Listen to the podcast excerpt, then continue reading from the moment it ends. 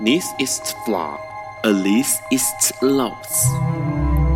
尼采说：“没有事实，只有诠释。”幸好在本瓜的世界里，问题永远比答案重要。今晚，让我们一起。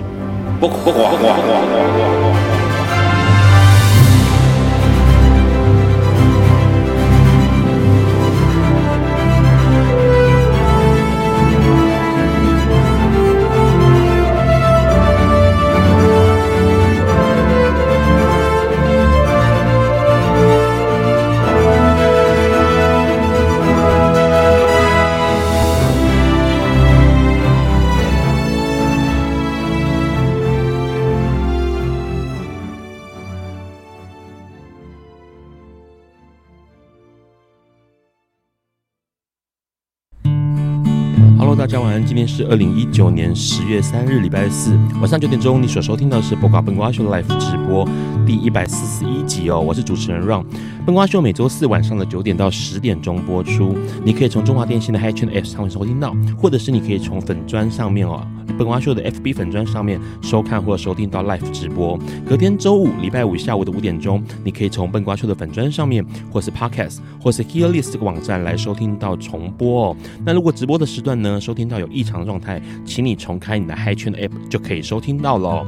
今天一开始，赶快来讲这个礼拜最重要的两个新闻哦。这两个新闻，当然大家应该都在电视上面都可以看到这个很可怕而且很吓人的景况哦。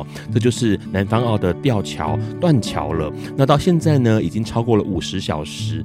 不过呢，陆陆续续一直听到有伤亡产生，而且重点是好像还有人还没有被找到哦。这件事情其实让所有的人都非常的震惊，因为台湾这个小小的岛国上面有这么多的桥梁，尤其是像我们有很多的这种斜张桥啦，或者是算是钢索吊桥哦。那未来要怎么样去做检修，或者怎么样的定期做维护，以至于不会再发生像南方号这样的事情，是相当相当重要，而且是政府单位必须要持续关注的哦。不然说实在话，实在太可怕了。你看看，在这种状况之下，如果是上班或者是交通巅峰的时段，很多车辆在桥上，甚至像在桥下哦。这次南方号就是底下有人有船在底下，因此造成了不少的死伤哦。这件事情值得我们大家关注。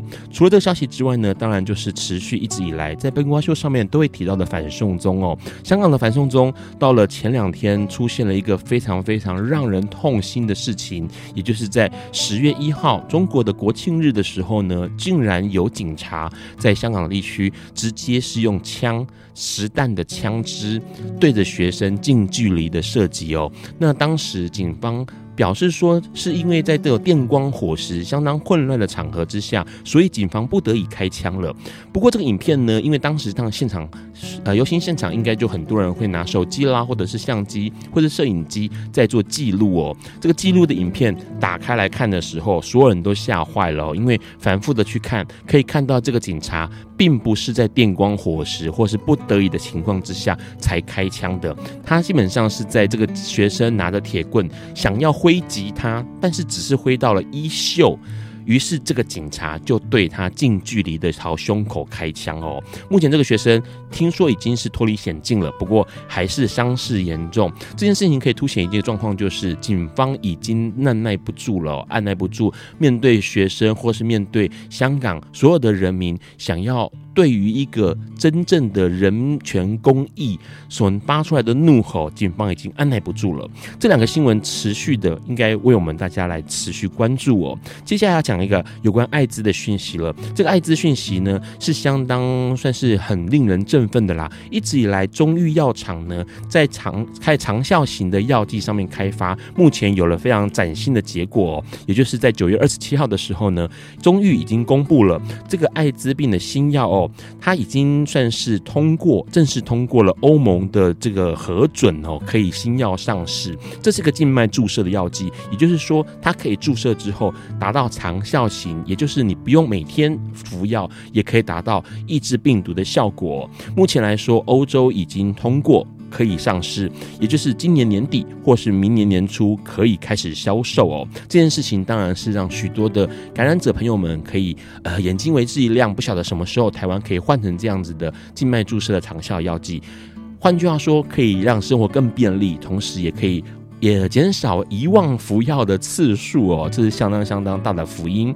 除了这消息之外，还有一个消息，这个消息也是跟 HIV 艾滋有关系的。因为这个消息呢，呃，可能对于很多感染者来说更是振奋人心啊。因为这个消息是这样的，科学家已经发现了这个 HIV 病毒呢，有一种可以。呃，算是完全的让病毒不再复制的方式，因为美国的遗传学家在感染者的体内 HIV 病毒中找到一个可以刹停、可以开关把它关掉，不让它继续复制的关键哦。这个长链非编码核糖核酸可以让病毒不再复制。那这种情况之下呢，即使是在休眠状态的病毒，也可以完全的让它不再产生复制的情况。所以。换句话说，对于 HIV 感染者来说，目前来说，你可能服药，然后让你的病毒压抑到测不到的状态，然后让所有的病毒都处在潜伏期，也就是睡眠状态。那一旦使用这个方式的话呢，就可以让病毒完全的从你的身体上面消失哦。不过这个事情。还只是刚开始而已哦，很多人想说啊，是不是过两年就可以直接呃来做这个进行这样的动作？但是没有，它其实是刚开始。换句话说，可能要等个也许三五年、五六年或是十年左右的时间。但是科学的进步或者医学的进步是相当快速的。什么时候可以有这样的可以完全根治？移除 HIV 病毒的希望，其实就在不远的前方哦，值得大家可以持续的关注。接下来讲关于同志的事情了。我们都知道，在今年五月之后呢，同志朋友们可以做呃合法的夫妻、夫夫或妻妻哦，那算是合法的这个婚姻状态。不过呢，因为这个条例呢。对于台湾来说当然是好的，可是对于国外的人呢，目前全世界也只有二十六个国家通过同性婚姻合法。换句话说，台湾因为我们的这个释字。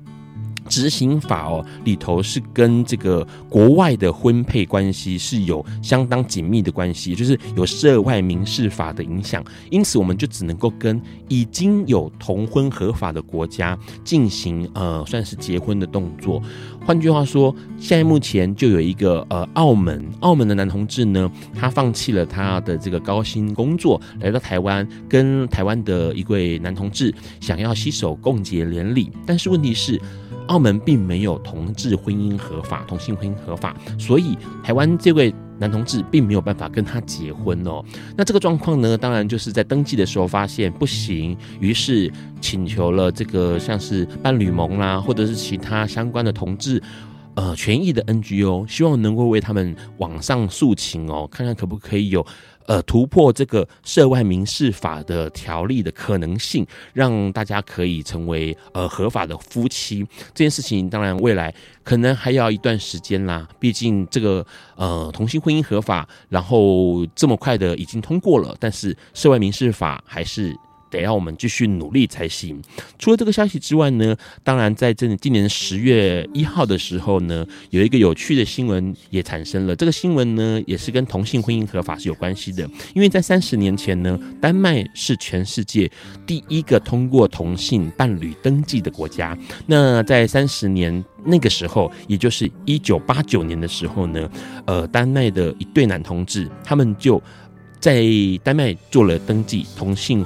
伴侣的登记，那到了现在呢？当然，陆陆续续，丹麦也通过了同性婚姻合法了哈。他们到二零一零年、一二年的时候通过了，那这对呃夫妇当然就顺理成章成为合法的呃伴侣。但是问题是呢，有趣的是，经过这么长一段时间，他们才成为合法的伴侣。同时，在今年的十月一号，也见证了他们是。历经了三十年的伴侣哦，这在全世界来说算是最久最久的合法伴侣。所以这件事情也值得大家的留意。除了这个之外呢，当然，呃，在同志的这个婚权上面，或者是同志的权益上面，也有不少的创作陆陆续续的产生哦。最近有一本新书叫做《问怒》，这本新书呢是一个爱尔兰作者、爱尔兰小说家所写的一本小说，里面讲的当然是同性婚姻的内容。但是呢，值得留意的是，他其实提到了一个里面一个非常非常重要的人物，这个重要人物是在爱尔兰。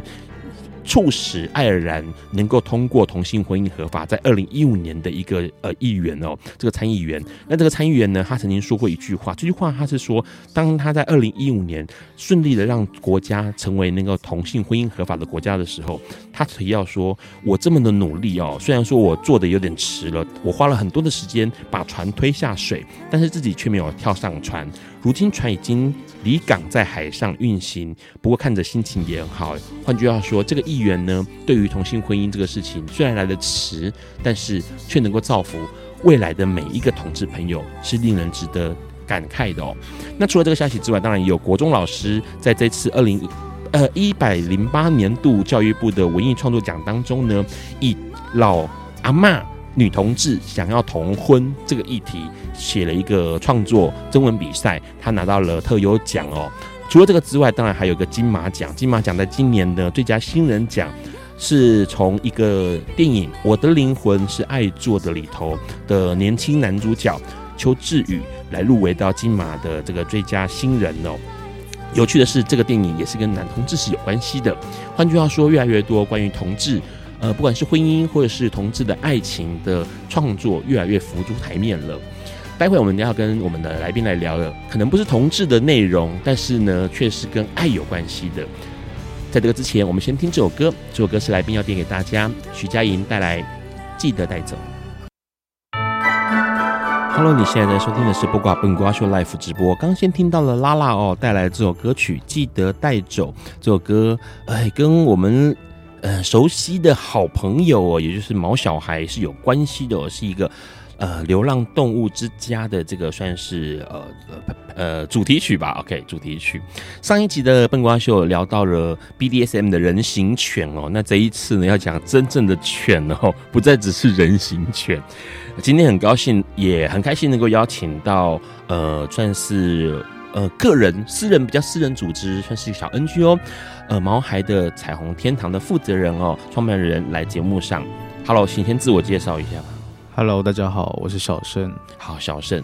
在节目开始之前，我们先聊一下。刚刚其实提到了很多新闻，呃，可能跟这个、呃、也许有点点政治啦，或者是社会安全啦，或者是这个艾滋，或者是同志有关系。哪些新闻是你比较感兴趣的？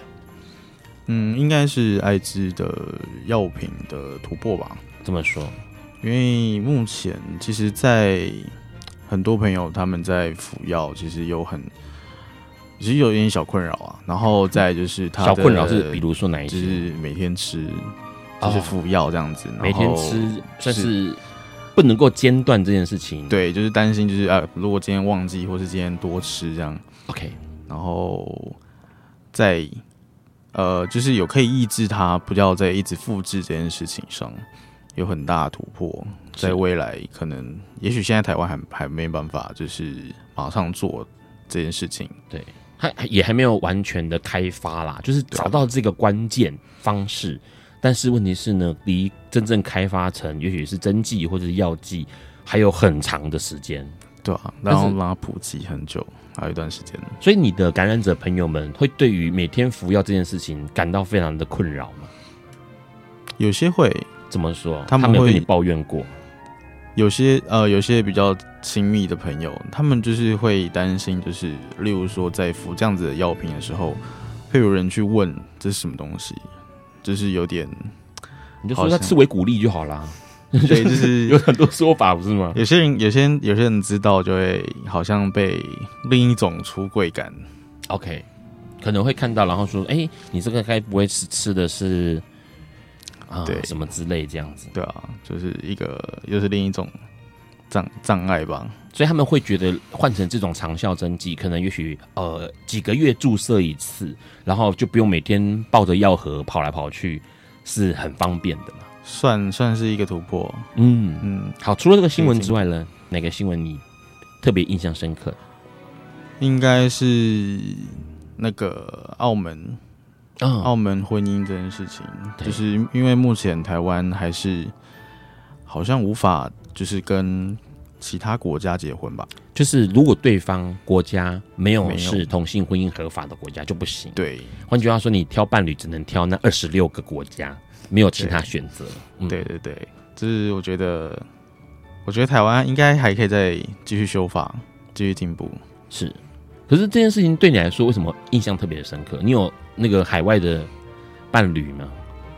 呃，我没有海外的伴侣，但是就是我觉得，我觉得这是台湾可以进步的一个空间啦。因为目前我觉得还不够，就是可以继续进步这样子。就好像比如说同婚可以，可是好像做半套，就是、啊，只只能够跟特定的某一些国国家的人民国民可以结婚，那其他就不行。对啊，好像就是做了一半而已。对，因为我想跟日本人。嗯，结婚的话不行，对啊，嗯，而且他们国家的不行，好像也还没有合法这样。是是，好，所以这个事情是让你觉得，你这边有朋友是伴侣是海外的人士的吗？也蛮多的，蛮多的，就是到呃，应该说各国各国的伴侣都有，但是没有办法进入婚姻这个阶段。嗯，都是还是只能就是就是只是伴侣。所以你身边有已经有朋友是已经结婚的吗？蛮多的耶，已经就是在台湾结婚，对，蛮多结婚的了，蛮多的。呃，你有参加他们，比如婚礼啦，或者陪他们去登记啦，什么之类的吗？有登记，但是都是在今年年底要就是办斗这样子。哦，今年年底才办，为什么？应该有算时间吧，就是他们的有他们自己的安排，良辰吉时之类的吗？对，对，对，他们有自己的安排。OK，好，只是就是说，他们，你有问过他们为什么会想要结婚吗？我没有特别去问这件事情，哎，就是可能时间到了，缘分到了，他们想结就结。OK，我没有特别真的去认真问这个，深思熟虑去问这个问题。好，啊，除了这个结婚的关于结婚的新闻之外，有没有其他的新闻让你觉得印象很深刻的？前几天的桥吧，怎么说？因为这个桥真的很夸张啊！大家都见面都在聊这件事情。对，就是我的观点啊。因为现在其实台湾的建筑其实没有到这么的脆脆弱。对，那呃，这个桥段只是我觉得建筑师应该蛮衰的。是，就是他每反正公司都倒了，就是想说他盖个盖一座桥，也没有想说他会害害到那么多人身亡这样子。那他现在又要就是被追查，然后万一又要司法审判之类的，那就会让很多人觉得说，哎、欸，是不是去这个行业又有这一项这项更多的顾虑？这样子是，万一哪一天他盖了房子又又杀了人，这样。是，而且很可怕的是，这个桥它底其实当时桥上当然没有什么车辆啊，就有一关有关车，那有关车当然很就是呃开的不够快，然后差了几秒钟。可是问题是可怕的是，那个桥底下有很多渔船等着要加油，然后除此之外还有人在底下是吃东西的，因为底下有摊子，然后这些全部都是移工，外籍的朋友们。好，所以很可怕的是他们来台湾工作，然后赚了微薄的钱，然后原本就在底下就是这样子过生活。可是没想到，突然这个桥居然就断了，而且更更令人担忧，是因为台湾有太多的桥了，连接各县市的都是桥梁。对啊，然后很多人上班，可能你上班会经过桥吗？会，我我会去台北市，然后去去读书的时候也会经过两座吧，是。两座两三座桥，有想过这么可怕的问题吗？突然桥塌了，或者是你现在看那些高架道路，我们那什么五羊高架，你从底下经过，你每次我每次经过的时候，想说，我的妈呀，怎么可以这么的高？而且感觉起来就是一两，就是那个围脖的柱子支撑着。对，因为呃，我想过的是，就是像世界末日那种，就是。整座桥或是整个山这样子凹下去那种感觉，OK，很可怕。就是想了，就是我觉得那是世界末日才会发生的事情，但是没有想到，就在台湾就是轻而易举的，在南方澳就发生了，就是平常就莫名其妙突然给你倒下这样。是，所以其实这种事情，因为跟政府有关系，包括检修，包括定期维护有关系。可是我们虽然是小老百姓，也许没有办法去做什么样的事。但是如果假设把这样的新闻或者持续的关注这样的讯息，然后同时透过你可以做的，也许是转发或者是写一些想法，让这件事情扩散的话，可能可以督督促着政府更去正视这个状况哦。因为像这个南方二桥，居然有三年没有去管它，所以它上面的钢索或者上面的结构可能都有一些问题存在了。那呃，哪一天说不定发生什么样的事情都很难说，这件事让我们觉得很恐怖的。对啊，好，待会我们要跟我们今天来宾来聊一下哦。今天他点了一些歌曲，都是跟毛小孩有关系的。那当然，之前笨瓜秀也来过了，毛蛮多毛小孩的主人来聊聊他们自家的毛小孩。不过呢，今天来宾小盛他所关心的毛小孩，却不是在家里的自家毛小孩，而是我们常常会看到的，在街头的，在雨中的，在汽车底下的浪浪。在那个之前，我们先听这首歌。这首歌是毛不易带来《给你给我》。Hello，你现在正在听的是笨瓜秀。Hello，笨瓜秀。喂喂喂，哦，听不到自己的声音，好可怕。好，刚刚收听到的是毛不易带来《给你给我》这首歌曲，是在二零一八年收录在《平凡的一天》当中的一首歌曲哦。今天的歌曲呢，都是我们来宾点给大家跟毛小孩有关系的歌曲。我们先请来宾自我介绍一下吧。Hello。Hello，大家好，我是毛孩的彩虹天堂召集人小生。好，所以没有念错，变成是毛不易的彩虹天堂。嗯，哎，我先问一下，你刚刚点了拉拉徐佳莹带来《记得带走》，然后还有这毛不易的歌，然后待会还有邓福如的呃关于猫的歌，这些歌都是选过想要跟这个毛小孩动物有关系的，对不对？对，就是跟他们有关联的这样。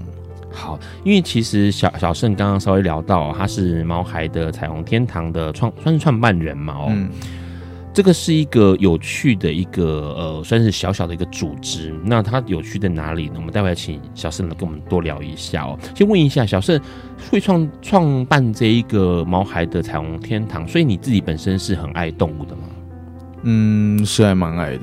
为什么？他们会给我就是。不一样的疗愈或是 放松啊，那看他们就是很可爱，毛茸茸的，就是会让我很。所以乌龟就不可爱就对了，你的意思是金鱼就不可爱？呃、有没有毛茸茸？没有，没有，就是很多哎、欸，就是只要动物，其实有大部分都很爱。OK，那、啊、你有没有最喜欢哪一种？最喜欢哦，其实好像没有到最喜欢的，因为很难让我抉择，硬要选一个。都很喜欢的，对对啊。如果可以养的话呢？你自己有养动物吗？现在没有。为什么？因为就是奶奶会管东管西，然后啊，像好猫狗好了，猫狗对他们就是不管是皮肤上的过敏，或是气管，就是气管、呼吸气管会、嗯、会过敏这样子。是。那小时候都是养就是鸟啊，或是鱼类的。但是奶奶就会把它们害死，这样，把它们害死。对对，就是就不喜欢养动物在家里面，会造成身体上的不舒服。呃、就是因为像鱼好了，我会控温，但是他就会觉得说他们好像是不是太热或太热，然后他就会去把它关掉，然后他们就整锅挂了。天哪，奶奶奶奶没养过动物嘛，所以没有那么多的那个知识跟跟那个嗯，但是会跟他沟通，但是他就是会觉得还是会觉得他们好像是不是太热这样。好，所以基本上自己没有养，但是你却很关心呃浪浪这样子。先问一下，毛孩的彩虹天堂这个组织它成立多久？是什么时候成立的？嗯，二零一八年五月的时候，所以是去年而已。对，去年到现在可能就是一年多三四个月，四五个月左右的时间。OK，只是当初为什么会想要成立？因为彩虹天堂听起来是个很美的名字，但它其实可以跟跟这个死亡有关系。当初怎么会想要成立这个组织？嗯，故事还蛮长的，因为其实当时大概在那半年到一年的时间，就是我身边大概走了大概，包含我亲人跟我最好的朋友都一起离开了我。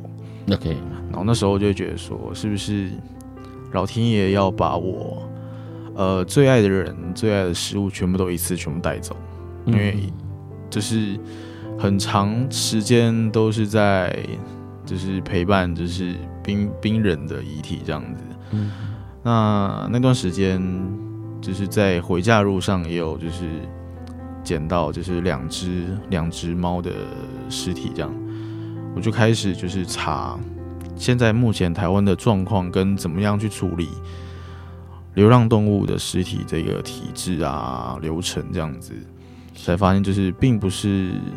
我想象中这么的健全，或是让他们这么的跟人一样这么有尊严的离开，然后我就开始询问，就是有关这方面的社团的人，问说，如果我成立这样子这样子的团体，是可不可以，可不可行，大家会不会支持的？然后我就开始成立，开始走上这一条路。嗯嗯嗯。所以其实呃那一阵子，换句话说，二零一五年左右的时候，死亡离你离得太近了。死神随时在你身边，让你有感觉，对不对？让你觉得说好像很不寻常，很不寻常。我觉得算是开始体悟，就是人很脆弱吧，人生苦短。嗯，对，就是随随便便就会离开我这样，离开这个世界。是，可是那时候，嗯、呃，你那时候，你刚刚说走了，可能是亲人，然后还有朋友。嗯，对。然后他们走掉的过程当中，变成说，因为他们可能跟你很亲，有没有？还是说只是一般的朋友而已？很亲，很亲。对，所以你的感触会很深，很深诶、欸，就是比我妈妈走了，我哭的还更惨。为什么？那个朋友大概算从我国小就认识了吧？嗯，当时在呃新生公现在现在的二二八认识的，那。不管我离家或是在外面发生什么事情，我无依无靠的时候，就是靠他，那他就会帮助我很多很多。连我妈妈离开的时候，也是他唯一一个就是赶来陪我，然后一起在呃安宁病房陪我跟我妈的一个朋友。嗯、那我妈走了之后，大概不到半年的时间，他也他也走了。天哪！对，就是我觉得。我妈跟那一位朋友，就是算是我人生打击最大的吧。嗯，就是同时离开了我这样子。嗯，好，所以对于你对于死亡这件事情，可能就有其他的想法。那可能包括死亡之前或者死亡之后。呃，包括遗体，或者是呃，该怎么样去面对哦，或者是自己的心情啊，或这些怎么样去面对？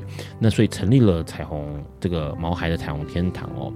先问一下问问题，就是说这个当时你这么想，然后开始做决定要开始成立这个小小的组织的时候，你是正有正，这是你的正职吗？嗯，不是哎、欸，不是正职，所以我的正职是按摩师，按摩师、养生馆那种。OK。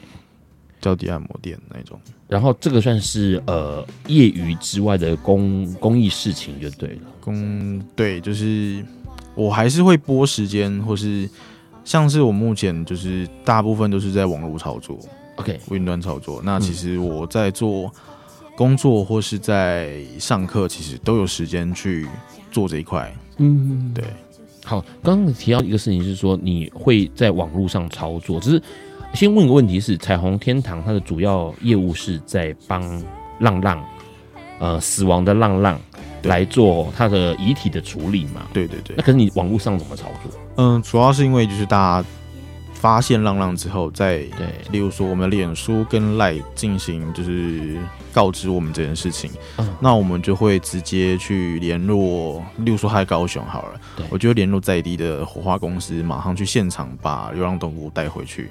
嗯，这样子。算是有点算是把这个资源这件事情，然后做妥善的运用，因为可能呃现场的看到的人、发现的人不晓得该怎么处理它，对。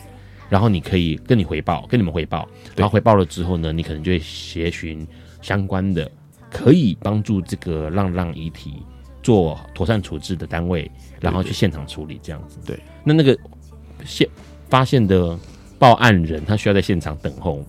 其实不用哎、欸。啊，浪浪尸体要是不见怎么办？嗯，通常通常大部分大家会在那边等啊，但是我会跟他们说，就是如果不会不会太呃火化人员去的话，不会很久的话，都跟他们说，你们可以不用等。嗯，对，就是把它安置在不会继续被车撞到的位置，就是路边，然后呃哪个东西把它盖起来，其实就可以了。嗯，换句话说，呃，只要是呃发现人，只要把它移到呃路边去，不要让它持续停留在马路上面，对，就可以完成他的工作，这样子。对对对，会马上有人去接手他的工作。好，待会我们要跟小盛再来多聊一下关于毛孩的彩虹天堂哦。在这个之前，要听这首歌，这首歌是他点给大家，邓福如带来邓大福是一只猫。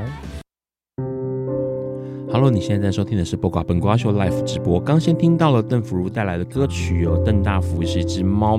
这首歌是在二零一五年的歌曲，收录在《自成一派》里头。歌词呢是蔡灿德所写的，描述一只猫，流浪猫被捡了之后呢，他心中还是存有被抛弃的阴影哦。说实在话，浪浪每一只浪浪应该心中都有这样可怕的阴影，就是被主人抛弃掉哦。如果大家不相信的话，可以去看《军犬》这本书，里面就有详细描述到人形犬被抛弃后的心情。因为动物没有办法写书嘛，动物没有办法传达他的想法。好了，刚刚先插题聊了一下下，那个刚刚跟小盛聊到毛孩的彩虹天堂，主要的业务是在帮助浪浪，呃，死亡的浪浪不要受到这个算是呃更凄惨的。对待哦，比如说被车子碾来碾去啦，或是被尸体被叼走啦，被其他动物叼走啦，这种状况。先问一下，你刚刚说报案人只要帮浪浪死亡浪浪移到路边，可是假设报案人连碰都不敢碰怎么办？就看到了，然后觉得哎呦，嗯，血肉模糊。我会建议就是，例如说他有开车或是骑车的话，他可以把他车停在浪浪的后面，是，然后打方向灯、闪灯这样子。就是有点像放三角锥那种感觉，是让他不要再继续被撞这样。是啊，可是如果假设他已经报完案，他要离开了嘞，他急着上班怎么办？很尴尬哎、欸。这个我觉得就是只能看要不要等，让他有没有等，就因为因为他没办法移嘛。对。可是因为这是矛盾点，目前也没有什么太大的解决方式。他不能够说脱下自己的 LV 外套。然后把它盖在浪浪尸体上面，然后让很明显这样哦，里面有一个名贵的外套，所以大家不敢去压它。嗯，但是就是你放它放一些东西啦，就放一些东西遮住。对，但是但是就是开车的人或是骑车的人，还是大部分都不会去管它，就是造年。是，对，就是经验来说，OK，并没有太大的，就因为你如果车停在那边，大家就会闪你，是，反正就会闪你。但是你放什么？外套我觉得更危险，可能大家就觉得哎干、欸，我要去撵它。是，嗯，问一下，所以通报的话是以流浪动物为主，呃，路边老鼠不算，对不对？我们看很常看到路边有老鼠被撵成鼠干。嗯，目前有在规划这一块，因为有人提到说，是否兔子啊、兔子啊、老鼠是否也可以纳入我们这一块？呃，目前有在想。可以做这件事情，对，但是好像不是所有的活化公司都很愿意接，就是老鼠这一块，嗯，对，因为他们会觉得说非宠物类，嗯、呃，他觉得说老鼠可能会比猫狗更低一阶的感觉，OK，就是他们的哈姆太郎哭哭，他们就是觉得他们在。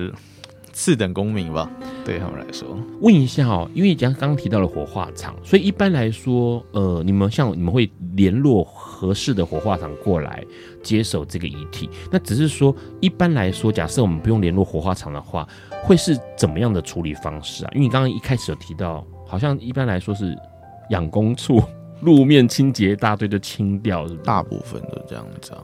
那么清掉之后，就当垃圾处理。废弃物处理，对，就是跟垃圾一起分化这样子。OK，只是这个方式你会觉得他不应该被这样对待？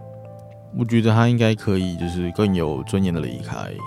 嗯，对，就像其实这个就是有另一件故事，就是我很怕这段被我爸听到，没有关系。就是，呃，他绝对不会知道存档放在哪里的。我爷爷就是他也是在路边走的啊，那。他就是在躺路边，然后走了，然后也没人管他，然后我爸也不想理他，然后他就这样，就是被发现，然后转到医院，然后判死亡之后转到呃殡仪馆，然后再联络我爸，但是。我爸就是。不愿意去出面处理，然后之后才联络到就是。下一辈，就是。我这一辈，才发现就是。我我爷爷走了这样，是，那我就会开始思考说，是。不是。哪一天就是。我也这样子。就是躺在路边，没人会帮助我，没人可能就是跟垃圾车一起收走，然后一起跟垃圾一起被烧掉。你是人的样子，怎么可能会被当垃圾处理掉呢？但就是我爷爷也是这样，这样没人愿意去处理他。OK，他就是、嗯、我不知道，因为其实有可能是上一代的人员，但是我觉得很多人很多就是例如说街友好人，他们现在也是面临这样子的问题。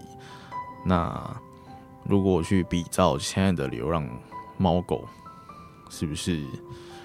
可以去更正视他们，是对啊。好，所以基本上，呃，流浪猫狗在路边如果过世的话，一般的这个路面的清洁，不管是清洁阿姨啊、清洁阿伯啊，这些清洁人员，他们看到或者是像养工处。呃，在面对这种状况，他们就直接当废弃物处理掉。那可是我们呃毛海彩虹天堂，或者是说比较人道的方式，他可能会委托这个宠物的火化厂或者火化的单位来帮忙把这个遗体给收走嘛。嗯，对。可是问题是，假设你今天通报了，比如说有人跟你通报说哪边看到浪浪的遗体，然后你通报了这个火化厂，可是有时候会不会火化厂根本就，反正它就是无主的嘛，不是有主人的宠物，它可能就一样是用。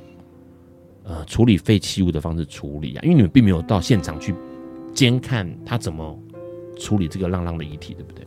对，但是我们的找的厂商其实大部分都是还蛮多人去服务过的火化公司，嗯、所以他应该会有基本的品质保障。OK，就是要找有口碑的啦，不会是呃随便找一间，然后让他随便能处理这样。对对对。在过去哦，从以前可能在还没有成立猫孩的彩虹天堂之前，或者到之后，呃，处理浪浪的遗体这件事情啊，你自己有没有遇过什么样比较印象深刻的事情，或是比较难忘的事？猫的报恩之类的有没有？猫的报恩，就是在处理的过程当中让你印象很深刻的。嗯，猫的孩子吧？怎么说？就是，呃，它是。被发现的时候是妈妈已经走了，但是但是就是好像是公的还在，然后还有五只小猫，然后那时候呃去处理人他是被那只猫攻击，被那只公猫攻击，对，他们觉得说他要把他们小孩抓去哪里，是，但这是他，因为他主要是处理那只母猫嘛，是母猫被撞伤了这样子。那后来就是因为公猫，就是我们等了很久，然后等到公猫可能去找食物，然后才去把它们带走。那是我觉得比较有趣的经验，是对我来说。啊，那些小猫怎么办？就是你们后来是只有移走母猫，呃、小猫继续留在现场。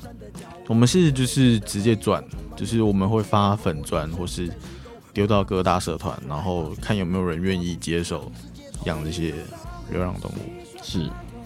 问一下，目前来说，呃，浪浪的彩虹天堂刚刚提到，就是以处理这个死亡的浪浪为主。目前你们的分工是，就是像有接电话或者接讯息，然后传达出去。你们现在有什么样的分工啊？里面？嗯，呃，像之前到现在，之前其实有分自工，自工有分呃美编或是去现场接送的。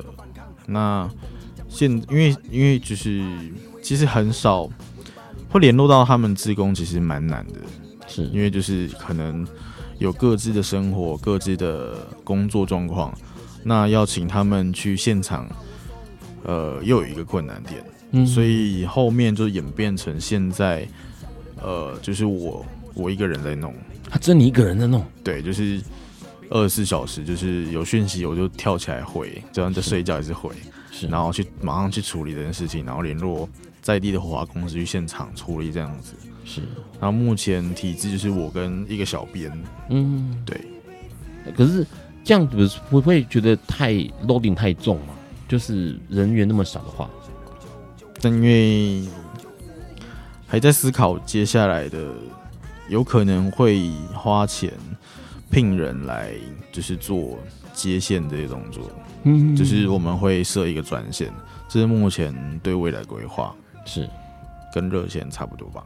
OK，好，待会我们要跟小盛再多聊一下哦。彩虹天堂里头还有其他什么样的业务哦？除了像是刚刚提到的是呃帮浪浪做送行动作，那还有其他什么样的业务？在这个之前，我们先听这首歌，这首歌是黄志明、黄明志，OK，黄明志跟萧敬腾带来的歌曲《流浪狗》。爱因斯坦说：“这世界不会被那些作恶多端的人毁灭，而是冷眼旁观、选择缄默的人。”苏格拉底说：“世界上最快乐的事，莫过于为理想而奋斗。”今晚，谁来跟我们说悄悄话？明明人人悄悄悄话。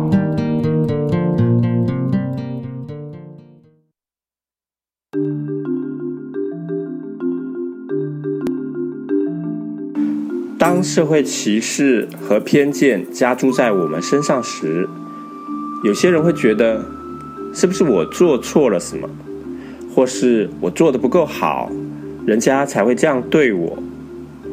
不，那不是你的问题，你不需要低声下气去求人，更不必处处贬抑你自己。这些事都不应该由个人来承担。我们应该站在一起，互相支持、鼓舞，发出我们的异议，说出我们的意见，共同来对抗来自社会的压迫，用组织的力量来改变这一切。这就是社会运动。您好，我是台湾同志咨询热线协会的可飞。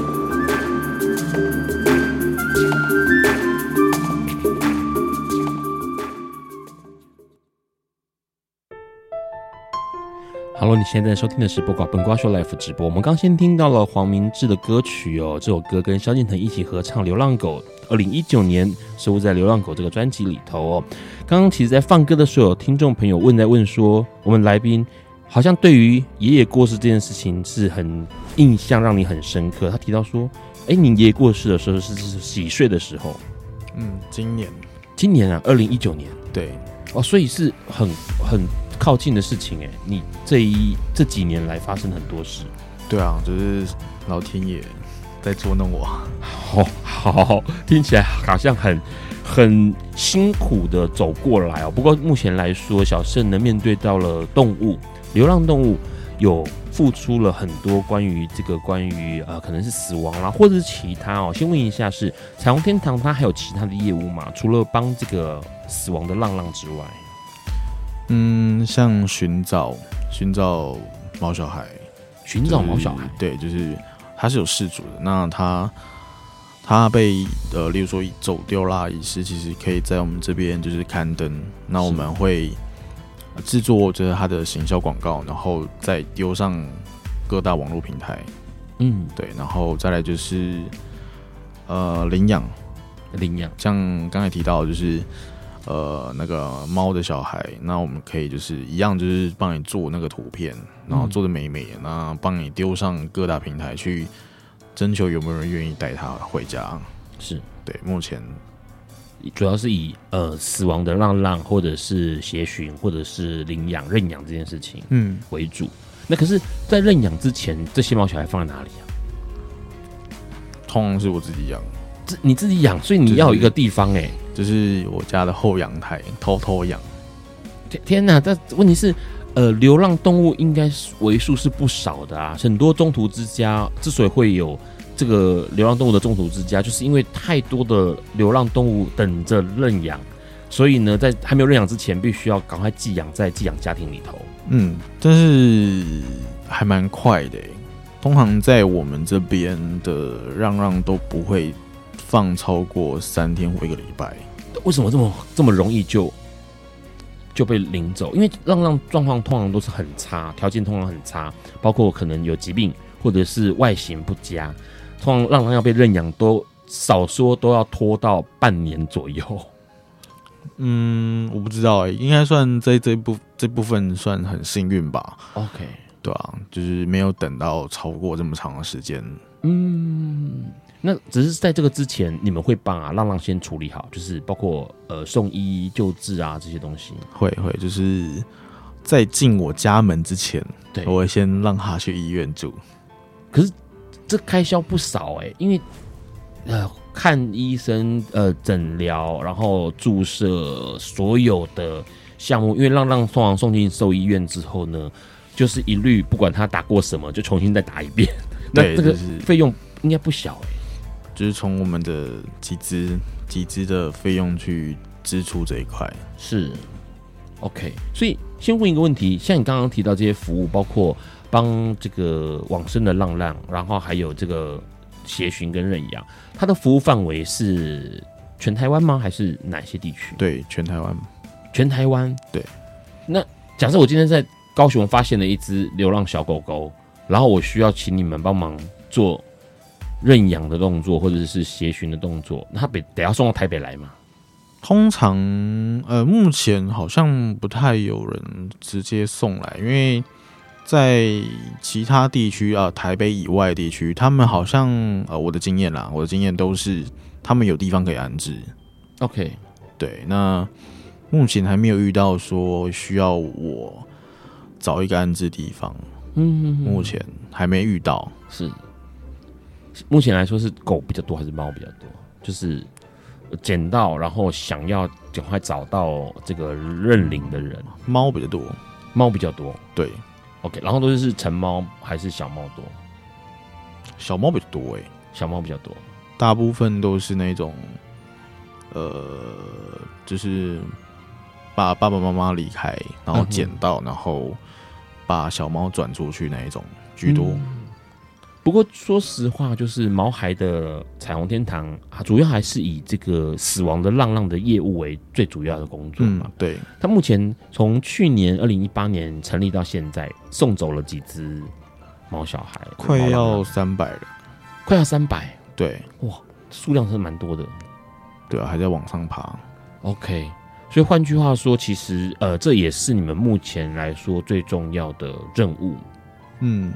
主要任务，主要任务，好，只是现在这样看起来，你呃，包括了送往生的毛小孩，然后这个呃，协寻或者认养这样的人力或者资金啊什么的，是充足的吗？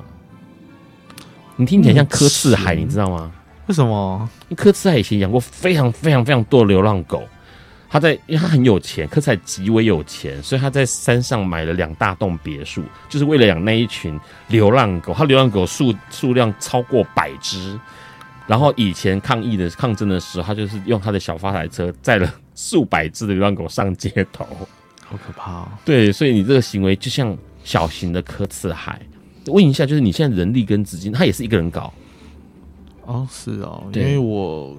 我目前也因为其实我自己算蛮不相信、蛮不信任其他人的。Okay. 我，我个人啊，我个人，嗯、所以我要就是再把业务分出去，因为我希望我自己可以亲力亲为把任何事情做好，所以我尽量能自己做好的事情就是尽量做好。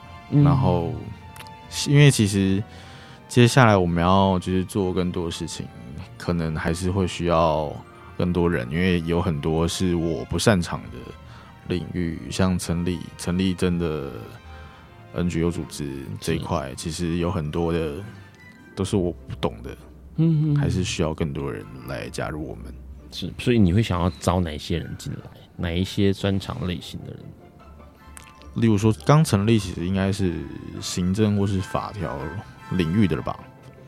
就成立 NGO 很麻烦的，它需要一定的人数连锁。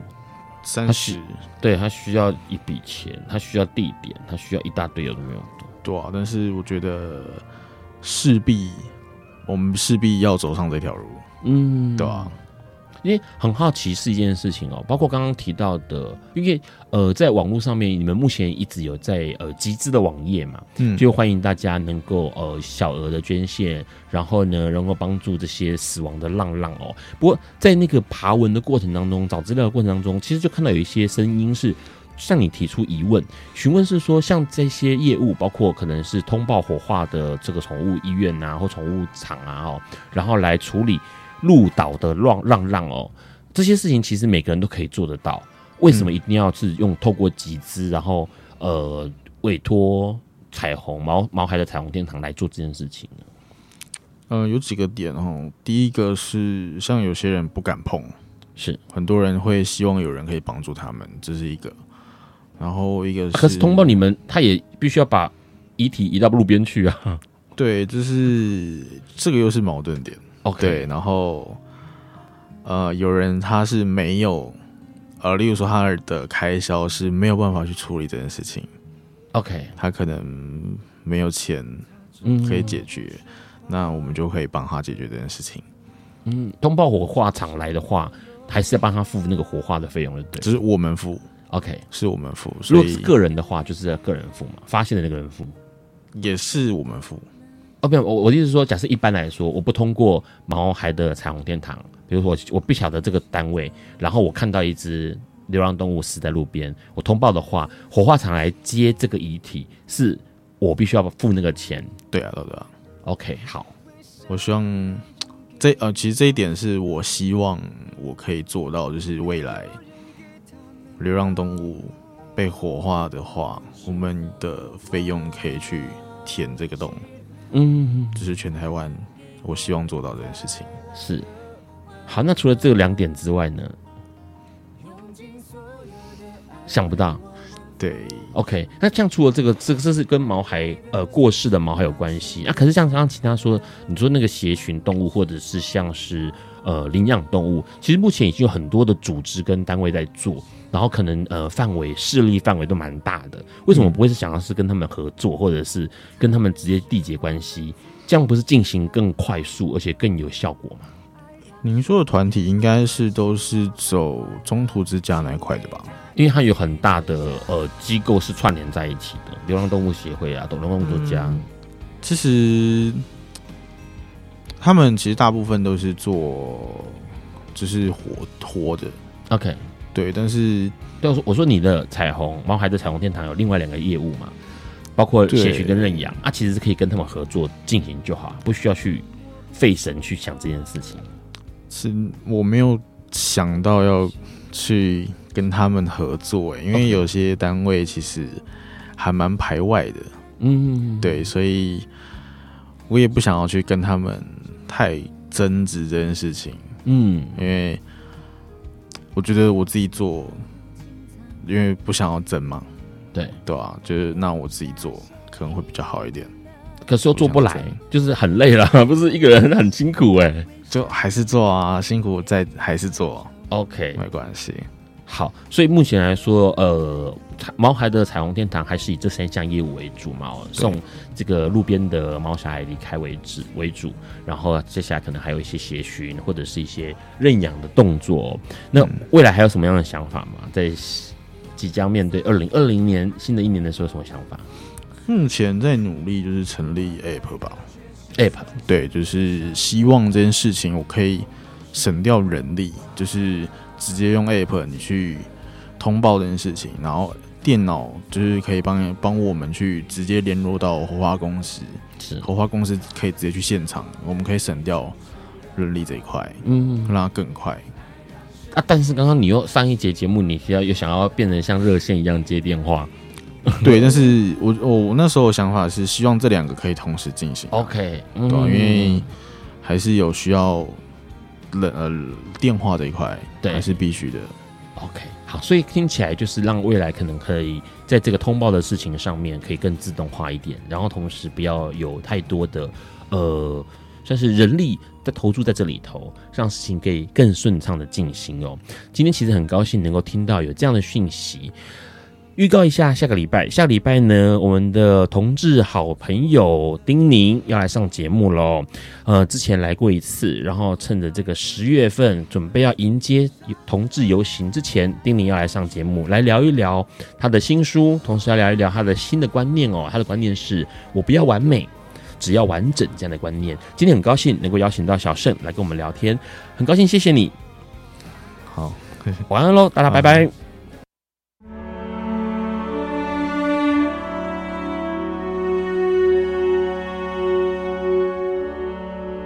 以上节目不代表本台立场，感谢路德协会与中华电信协助播出。